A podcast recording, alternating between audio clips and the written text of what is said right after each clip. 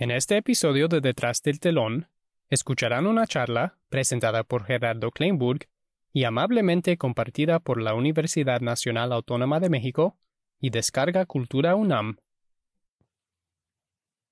Por favor, tenga en cuenta que este episodio incluye contenido para adultos y puede no ser adecuado para todos los oyentes. Como parte de la trama de la historia, se discuten los temas del suicidio y la salud mental.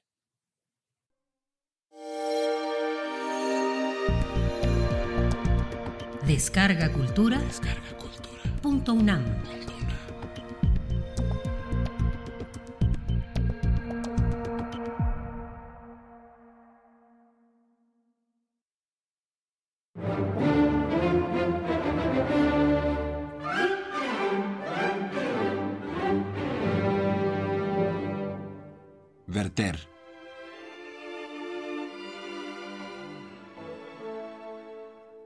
Massenet.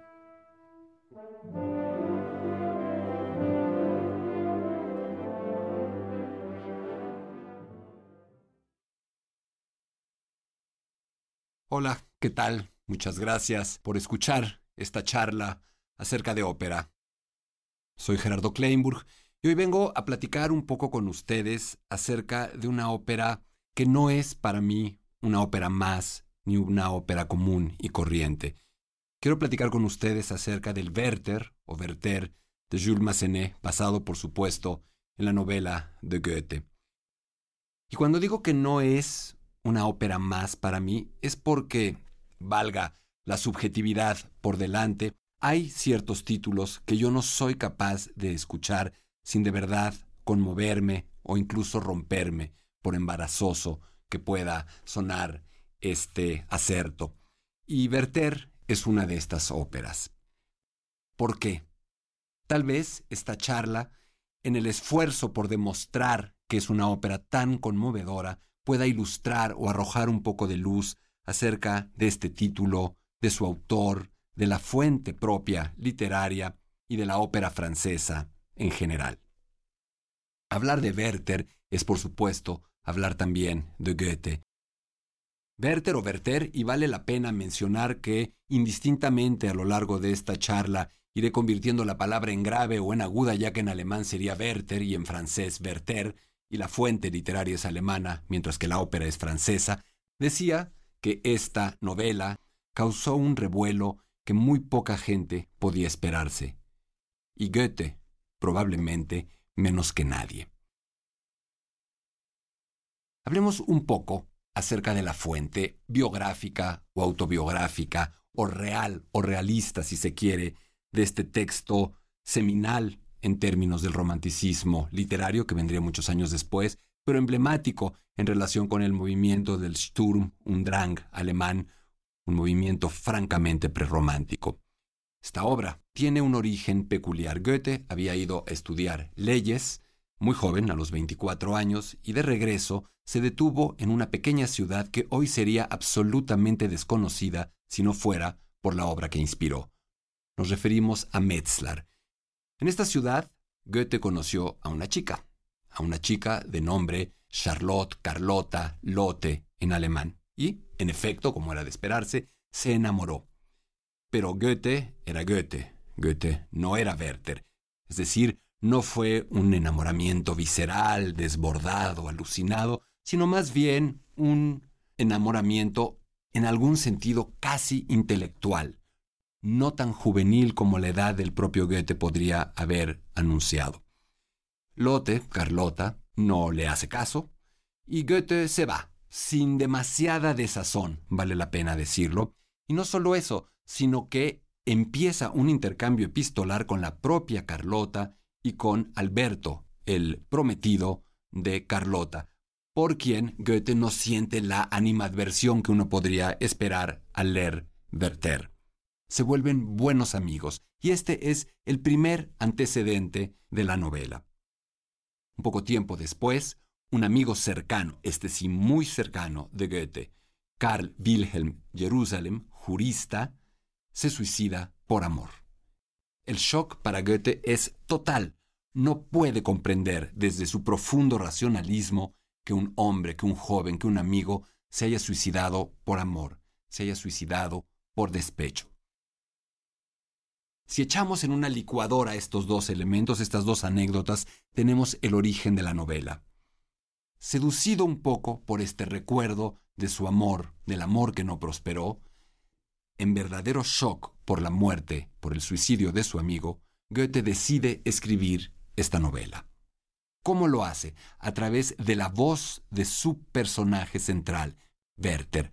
Las cuitas del joven Werther, la desazón, las penurias, las tristezas, traduzcámoslo como queramos, del joven Werther, es una novela escrita desde la voz del protagonista.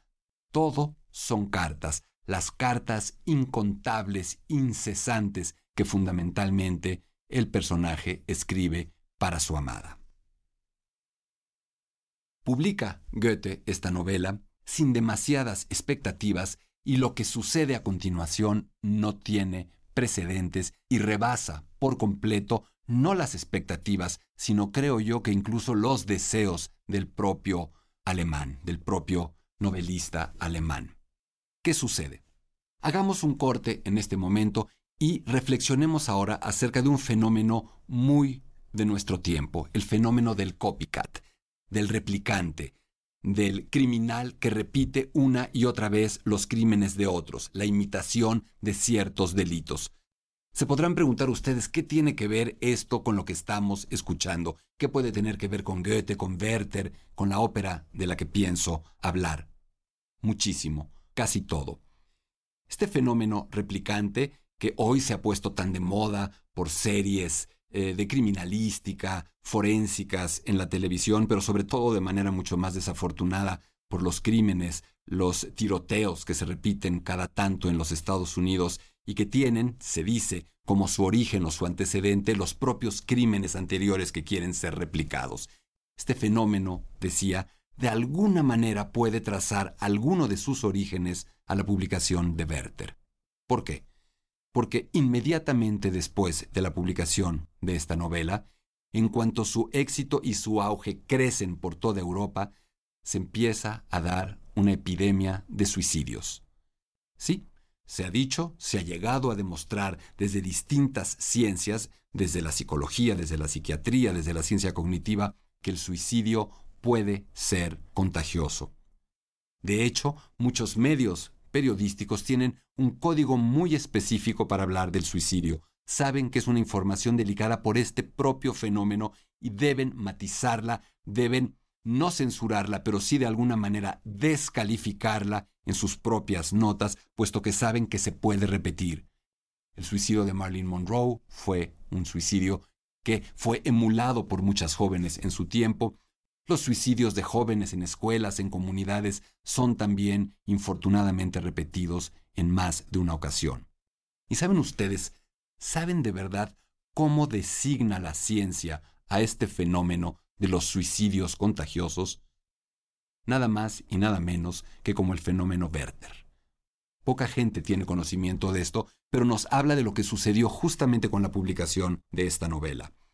Los jóvenes se reunían en salones, en tertulias, a leer, a conmoverse y a atreverse a llorar con esta obra, hasta el punto, se dice, de coleccionar en pequeñas botellitas de cristal sus lágrimas y llevarlas consigo para presumir, para demostrar cuánto habían llorado, quién había llorado más leyendo esta novela.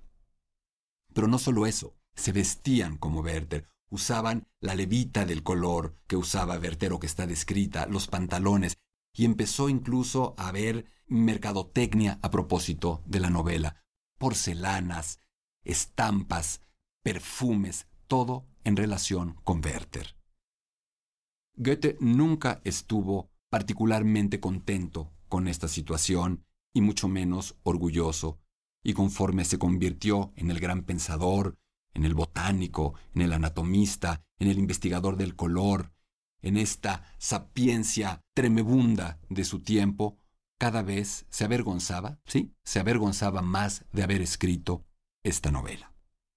Así es que este punto de partida, esta introducción literaria, tal vez un poco larga, es necesaria, es indispensable para poder entender por qué Jules Massenet, de quien prácticamente no hemos hablado, toma esta obra, toma esta inspiración para construir, para escribir la que puede ser hoy considerada junto con Manon su ópera más importante. ¿Quién es? ¿Quién era Jules Massenet? Jules Massenet es un compositor, fue un compositor francés realmente importante que vivió un periodo no solamente medianamente largo para su época, sino particularmente significativo por la serie de cambios que se dieron. Él, Massenet, nace en 1842 y muere a los 70 años en 1902, es decir, nace inscrito en la plenitud del romanticismo musical europeo y muere en vísperas de la Primera Guerra Mundial y cuando el dodecafonismo, el serialismo, Alban Berg, Bevern, Schoenberg ya existen, ya han revolucionado la música y ya han hecho estallar la tonalidad. ¿Quién es Massenet? Massenet, y este es un dato muy significativo, a mi modo de ver casi humorístico en su biografía, es el hijo de un ingeniero en minas que además tiene una fábrica. Dice Massenet que durante toda su infancia oía ruidos, golpes mecánicos. ¿Y saben ustedes cuál fue una de sus especializaciones musicales? La de percusionista. La verdad que yo conozco de muy pocos compositores de esta envergadura que fueran percusionistas. Sí, era también un pianista eminente, pero una de sus grandes pasiones eran las percusiones y de hecho una parte de su vida, cuando era joven, cuando tenía que ganarse el pan, la dedicaba a ser percusionista en orquestas de foso, en orquestas de fosos de ópera, y de esa manera entraba en contacto con la orquesta, entraba en contacto también con el teatro musical.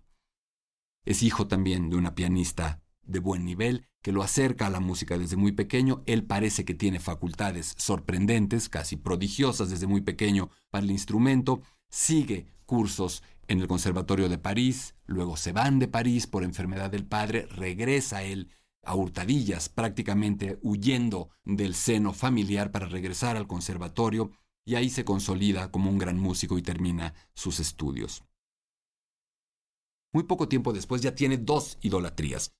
Por un lado, Gounod, el compositor operístico francés, pero sobre todo, por encima de todos, Héctor Berlioz, la gran figura del romanticismo francés, que también en algún sentido es una suerte de mentor y de protector para Massenet.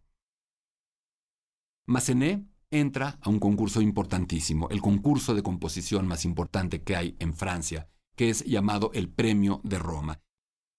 El Premio de Roma consiste en que los compositores más eminentes jóvenes de su tiempo son sometidos a componer una obra determinada, específica, con especificaciones idénticas para todos y ser sometidos al juicio de un panel de compositores eminentes, en ese caso encabezados por Berlioz. Massenet concursa con una cantata, como los demás compañeros de su generación, y gana.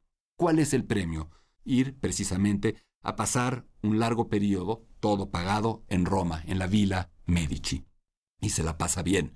Mucho Chianti, mujeres, diversión, sol, pero no solamente eso, no hay obligaciones específicas, deben escribir, deben mandar las obras que están escribiendo, pero es un periodo relajado en el que yo supongo, fundamentalmente, Massenet entra en contacto con la ópera, con la ópera italiana, con el teatro musical, y esto marcará una huella indeleble en la vida, en la obra y en la sensibilidad de este gran compositor. Massenet regresa a Francia y sigue componiendo.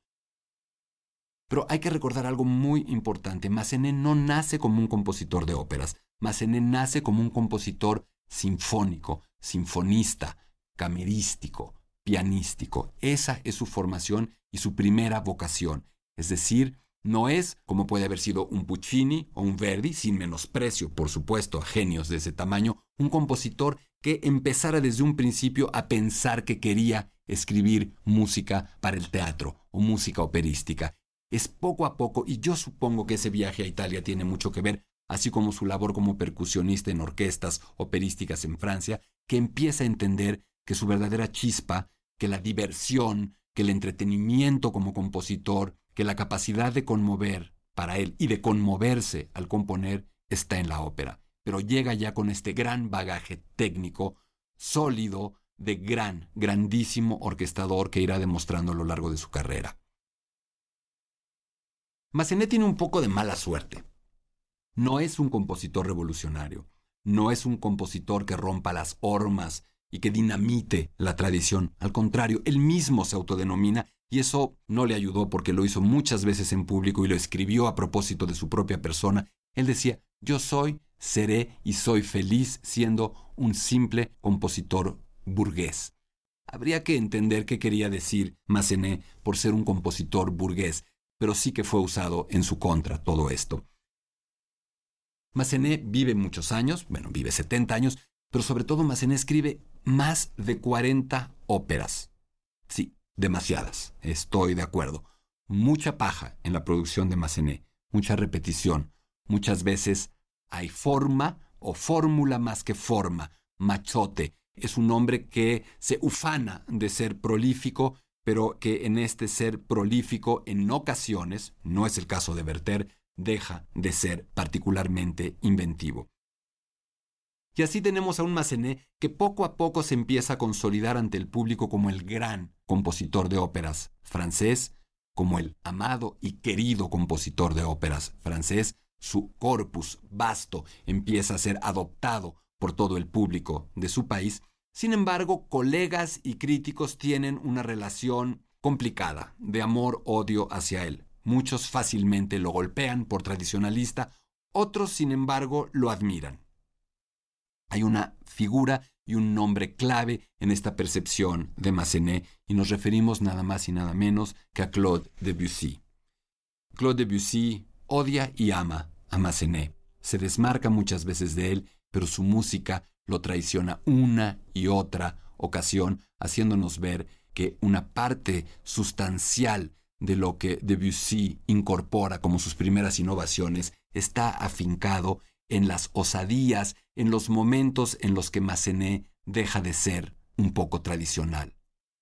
Así es que, decíamos, Massenet tiene este rol en la composición francesa durante el siglo XIX, se vuelve un gran maestro, es un gran maestro de composición que deja alumnos de la talla de Charpentier o del propio Reinaldo Hahn, y es un hombre tranquilo, un hombre de familia. Hasta aquí el ingrediente Massenet.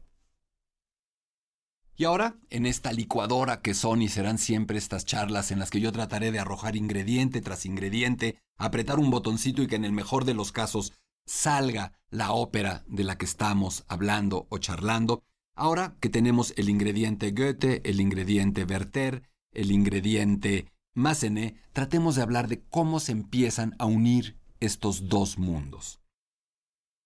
La principal fuente informativa durante muchísimos años de la vida de Massenet fueron sus propias memorias, lo cual es una pésima noticia porque las memorias autobiográficas, obviamente, de Massenet son probablemente uno de los textos autobiográficos más inexactos, mentirosos y manipulados de la historia del arte musical.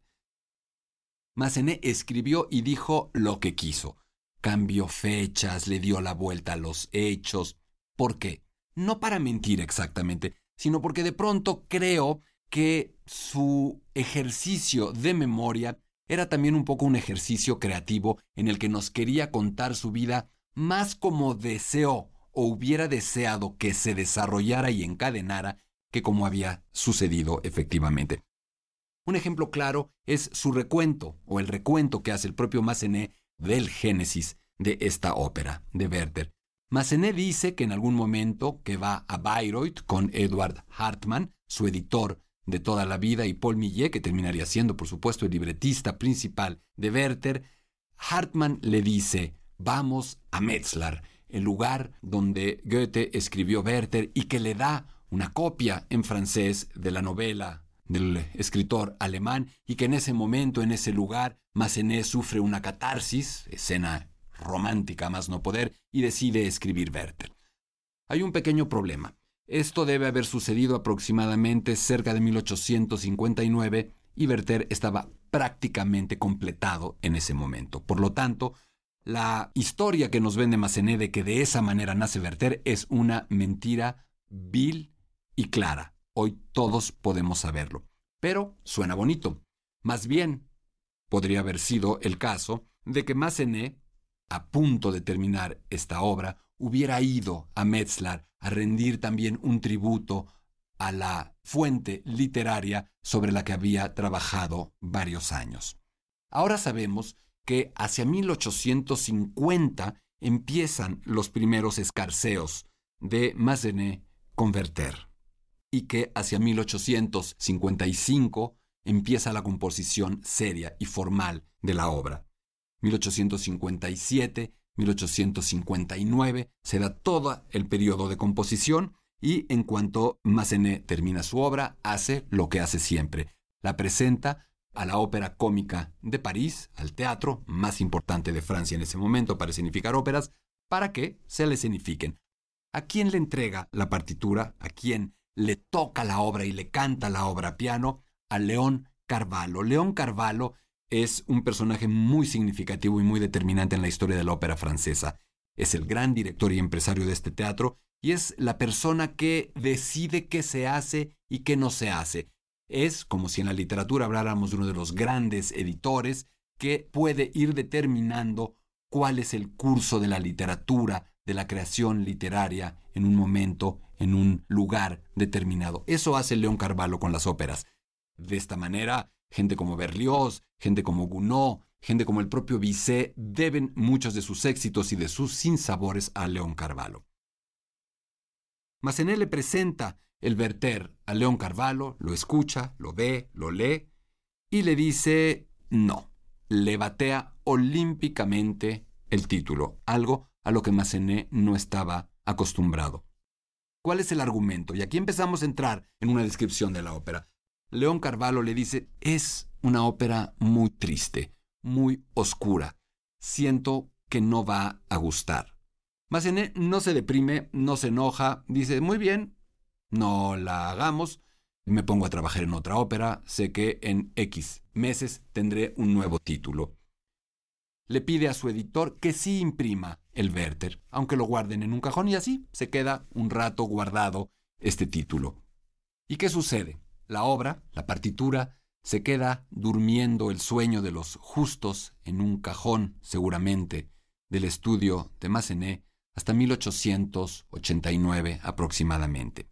¿Qué pasa en ese año? En ese año, en la ópera de Viena, se estrena, se estrena el estreno alemán del Manon, de la Manon de Massenet, con un éxito clamoroso.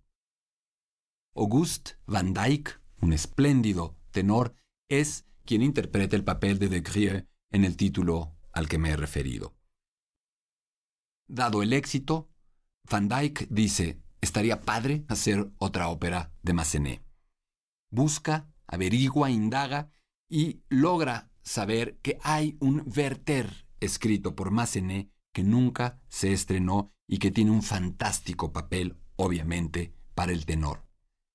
Ni tardo ni perezoso, Van Dyck le escribe a Massenet y le dice, sé que usted tiene un Werther que no se ha hecho y me gustaría tratar de impulsarlo aquí en la Ópera de Viena y por supuesto ser yo el que lo cantara. Para hacer el cuento corto, lo logra. Massenet, entusiasmado, acepta y permite incluso que se haga una traducción al alemán. Ironía, paradoja, el título, afrancesado por el propio Massenet, traducido al francés para ser compuesto por Massenet, regresa al alemán para ser estrenado en Viena. Massenet va a Viena, está en todos los ensayos, está sorprendido de la calidad con la que se ha montado la obra, la calidad de la orquesta, de los solistas, de la puesta en escena, y se estrena finalmente en ese año el Werther o Werther de Massenet con un gran éxito en alemán y en Viena. Obviamente, al día siguiente del estreno, León Carvalho, el director de la ópera cómica de París, le escribe a Massenet para decirle que fue una frase, que fue una apreciación tal vez un poco apresurada por parte de él haber desechado el título, pero que por favor tienen que repatriar ese Werther que nació francés.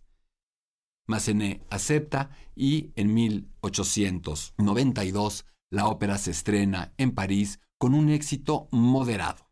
Un éxito moderado tanto ante el público cuanto ante los colegas y la prensa. No es un fracaso, pero no pasa mucho más en 892, en 1893, no pasa mucho más. La obra se hace unas cuantas veces más y ahí queda. Tienen que pasar casi 10 años más, hasta 1902, 1903, cuando de pronto empiezan a desempolvar ese título que se hace tan pocas veces y empieza a gustar más y más y más, hasta volverse hoy probablemente el título más escenificado de Massenet y uno de los títulos más escenificados de ópera francesa. ¿Por qué? Entre otras cosas porque es una ópera que permite el más espectacular lucimiento del tenor. Pero también creo que hay otros factores que influyen y de los que me gustaría platicar con ustedes porque empiezan ya a conformar un análisis un poco más puntual de la ópera. Vamos a tratar de entrar ahora a una capa musical un poco más profunda y a una capa psicológico musical un poco más profunda dentro de este breve análisis. En buena medida comenzamos esta charla hablando del suicidio en relación con Werther. Es importante incorporar ahora la noción de que suicidio y bipolaridad son dos elementos, dos factores que suelen ir de la mano. Un porcentaje altísimo de las personas que sufren de bipolaridad terminan cometiendo un suicidio. Massenet no sabía esto. Massenet no era un psicólogo ni un psiquiatra, ni pretendía serlo, ni era un hombre profundamente analítico, pero sí era un hombre intuitivo, profundamente intuitivo en cuanto a la condición humana y la psique humana, como todo gran compositor de óperas. Y algo debe haber entendido, porque convierte a Werther, a mi modo de ver, en uno de los más notables personajes operísticos bipolares. Trataré de explicar esta apreciación que en principio suena muy personal y subjetiva. La bipolaridad se sabe hoy, está determinada fundamentalmente por esta oscilación de ánimos. Por un lado a la manía o a la hipermanía, por el otro lado a la depresión. ¿Qué es la manía o la hipermanía? Es esta condición, este comportamiento patológico que lleva aparejadas una serie de elementos. El elemento de la sobreexcitación, de la hiperestesia, de la euforia, de la verborragia, del insomnio, etcétera, etcétera elementos que si empezamos a escuchar esta partitura aparecen una y otra vez asociados o asociables al personaje de Werther, que repite las cosas una y otra vez, estridentemente, violentamente, forte, fortísimo, sforzando, que está exaltado y exaltando todo el tiempo todo, pero que de pronto, como en la bipolaridad, de un segundo a otro se va al sótano. Baja, se vuelve sombrío, lacónico, depresivo, oscuro, con tendencias suicidas, con pensamientos negativos, con pensamientos de muerte, con pensamientos de autodevaluación. No es muy forzado lo que estoy diciendo. Si uno escucha esta partitura, se estará dando cuenta de que describe a este personaje que parece que tiene una perilla en la que solo puede ir al fortísimo o al pianísimo, al fortísimo y al pianísimo, y que nos tiene todo el tiempo en esta agitación, en esta tensión, en esta, por momentos, estridencia casi intolerable, pero fascinante. Este sería un primer elemento de análisis de esta partitura. Otro elemento que tenemos que tener muy presente es el de la orquesta. Cada vez que escuchemos una ópera buena, una ópera escrita por un compositor de verdad, tenemos que aguzar el oído y escuchar a la orquesta. La orquesta es el verdadero narrador de una ópera. Sí, los cantantes nos seducen, sí, el texto que se canta nos indica lo que sucede, nos da muchas pistas para saber qué está pasando, nos cuenta la anécdota, pero nunca nos termina de decir qué pasa profundamente, cómo dice algo alguien. Es como en una novela. Si en una novela nosotros quitáramos todas las descripciones, toda la parte no dialogada y solo dejáramos los diálogos, muy probablemente no entenderíamos una palabra de la historia. Necesitamos de lo no hablado, necesitamos de lo narrado para poder entender de verdad de qué se trata, para tener la auténtica y verdadera voz del autor. Eso en la ópera lo hace la orquesta. Y la orquesta de Massenet no es una orquesta cualquiera. Ya lo había yo comentado hace un rato, que Massenet no nace como un compositor de ópera, sino como un gran orquestador, como un sinfonista, como un hombre que primero domina, domeña a la orquesta. Y en Werther lo demuestra palmo a palmo. Incorporemos también otra noción que ya hemos mencionado, la del wagnerianismo o la de la cercanía en algún momento de Massenet a ciertos principios y preceptos wagnerianos. Yo siempre he pensado que el gran wagneriano es aquel que lo es manontropo, aquel que no llega a la exageración, la obsesión del propio Richard Wagner en cuanto a esos recursos que es importante mencionar Wagner no descubrió, pero que sí llevó hasta sus últimas y probablemente más geniales consecuencias. Massenet conoce a Wagner, Massenet ama a Wagner, le interesa a Wagner, le gusta Wagner. Tanto así que el subtítulo de esta ópera Werther es drama lírico, un drama, es decir, acción, es decir, continuidad dramática. Si uno escucha una función de Werther, se va a dar cuenta de que no hay espacios para aplaudir, de que sí hay arias y hay dúos y hay algunos números de conjuntos, no hay coro, por ejemplo, salvo los coros de niños de los que hablaremos un poco más adelante, y que la acción se va sucediendo casi ininterrumpidamente. El dúo se va desvaneciendo sin que nos demos cuenta en un área, el área se vuelve una especie de recitativo más arioso o cantado que en otros estilos operísticos, y así va evolucionando y envolviéndonos sin que nos demos cuenta a partir de, a base de y buscando la continuidad dramática. Este es otro elemento muy importante para entender esta ópera. Es también importante reconocer y admitir que Massenet sí toma algunos de los elementos de los motivos conductores wagnerianos, los llamados Leitmotiven o motivos conductores, esta suerte de etiquetas musicales que permiten identificar auditivamente un personaje, una situación, un lugar, un estado de ánimo, una interacción, etc. Esto va a suceder en Werther. Vamos a tener el elemento de la naturaleza, el motivo conductor del amor incondicional, el motivo de la amenaza, el motivo de la muerte, del suicidio, y así uno tras otro tras otro. Otro elemento que me parece importante destacar cuando uno escucha el verter y cuando uno lee la novela es que la manía o uno de los rasgos maníacos de Werther, de sus obsesiones, tienen que ver con la naturaleza.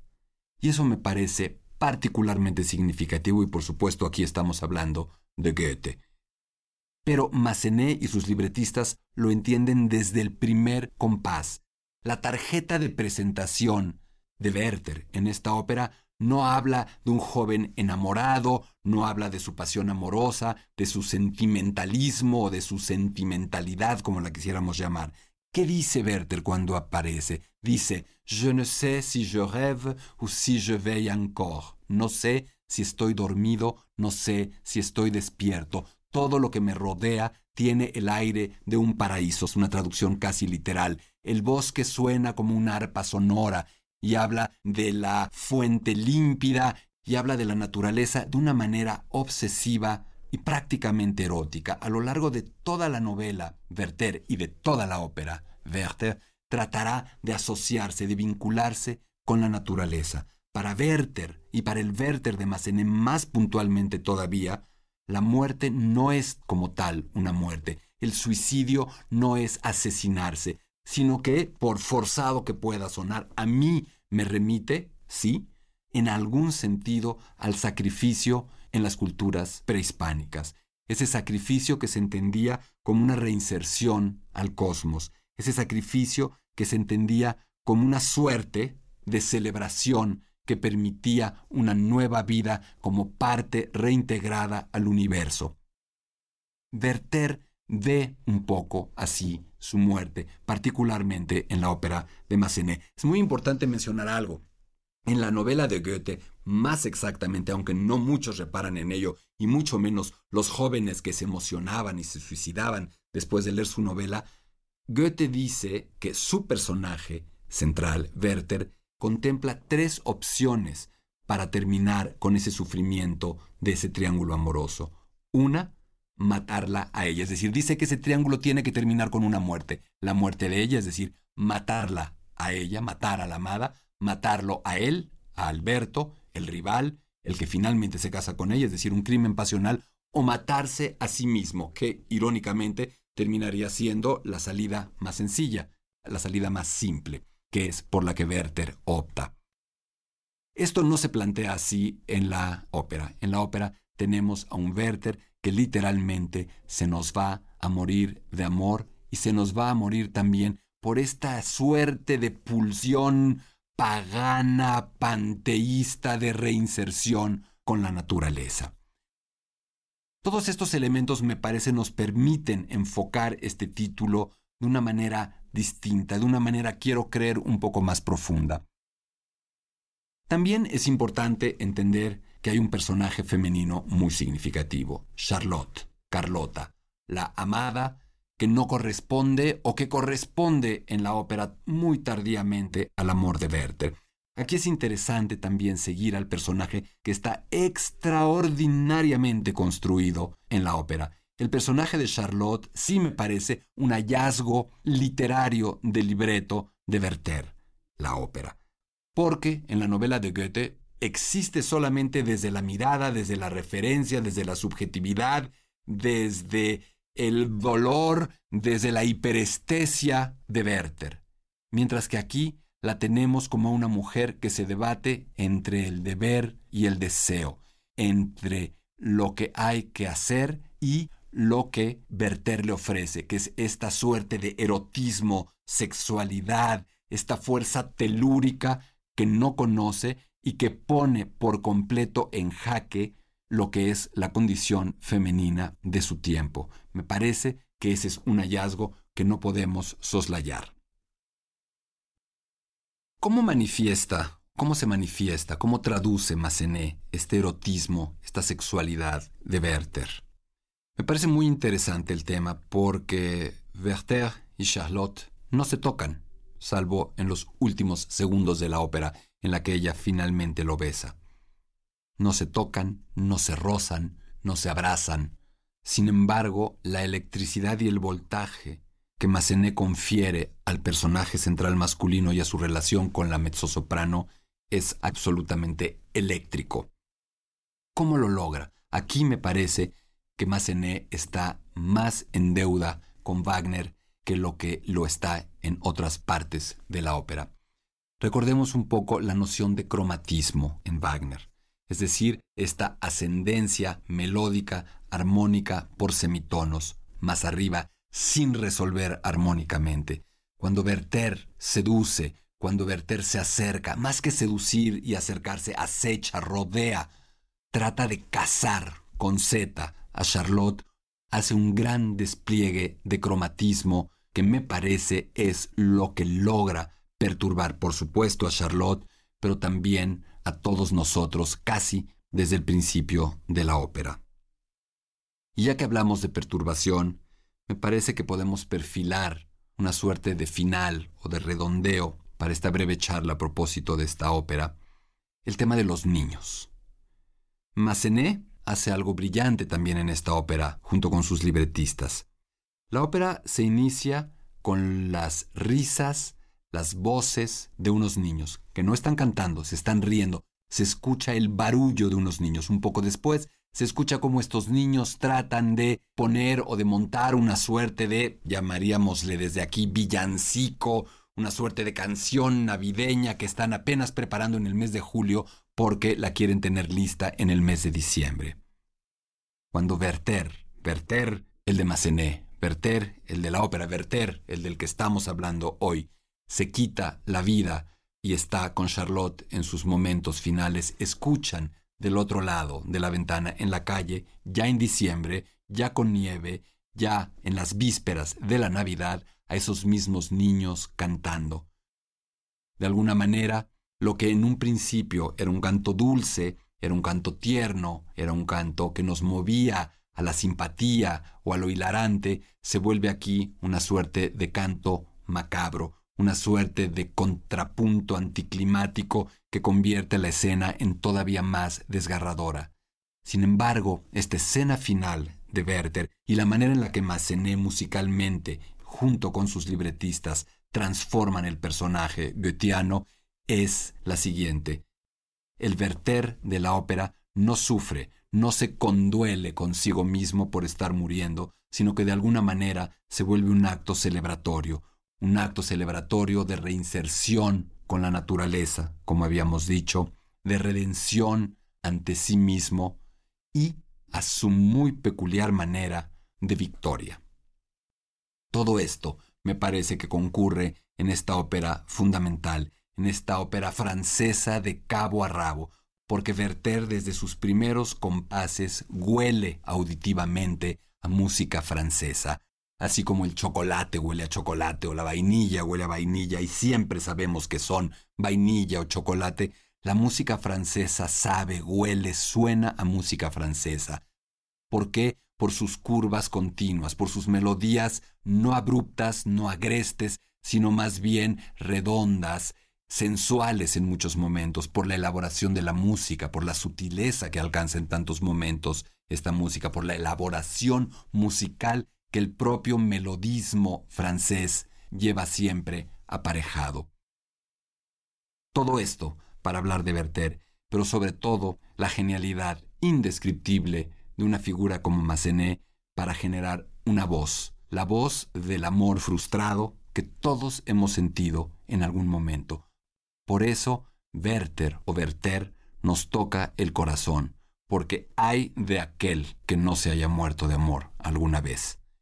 Y lo que Massenet hace es enseñarnos cómo se puede alguien morir de amor operísticamente y hacernos a todos nosotros acompañarlo en esa terrible aventura. Si te ha gustado escuchar Detrás del telón, no te pierdas un episodio. Suscríbete y deja un comentario en Apple Podcasts, Spotify o cualquier plataforma que uses. No olvides compartir este podcast con tus amigos en Twitter y Facebook. Nos vemos en la ópera.